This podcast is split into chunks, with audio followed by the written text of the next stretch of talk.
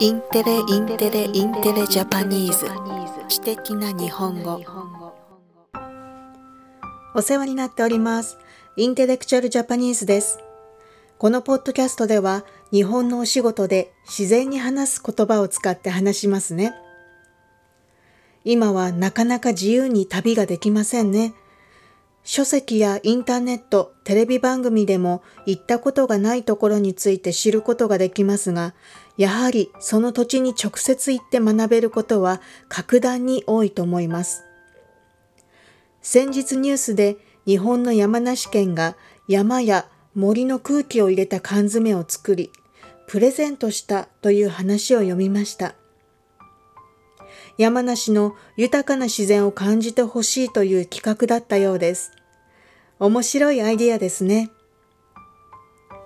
この話をハンガリーにお住まいの方とお話ししたら、ヨーロッパにも自然のものをお土産やプレゼントとしてあげることがあるよと言っていました。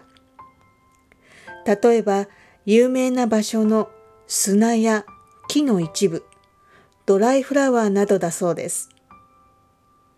はっきり言ってしまえば、そのもの自体に高い価値があるかはわかりません。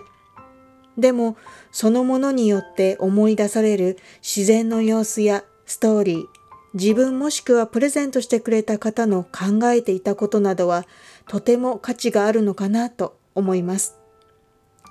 実際にその場に行くことがなかなかできない現在だからこそ、そのような自然の一部のプレゼントはいいかもしれませんね。とハンガリーの方とお話ししていて、なるほどなぁと思いました。それではまた失礼いたします。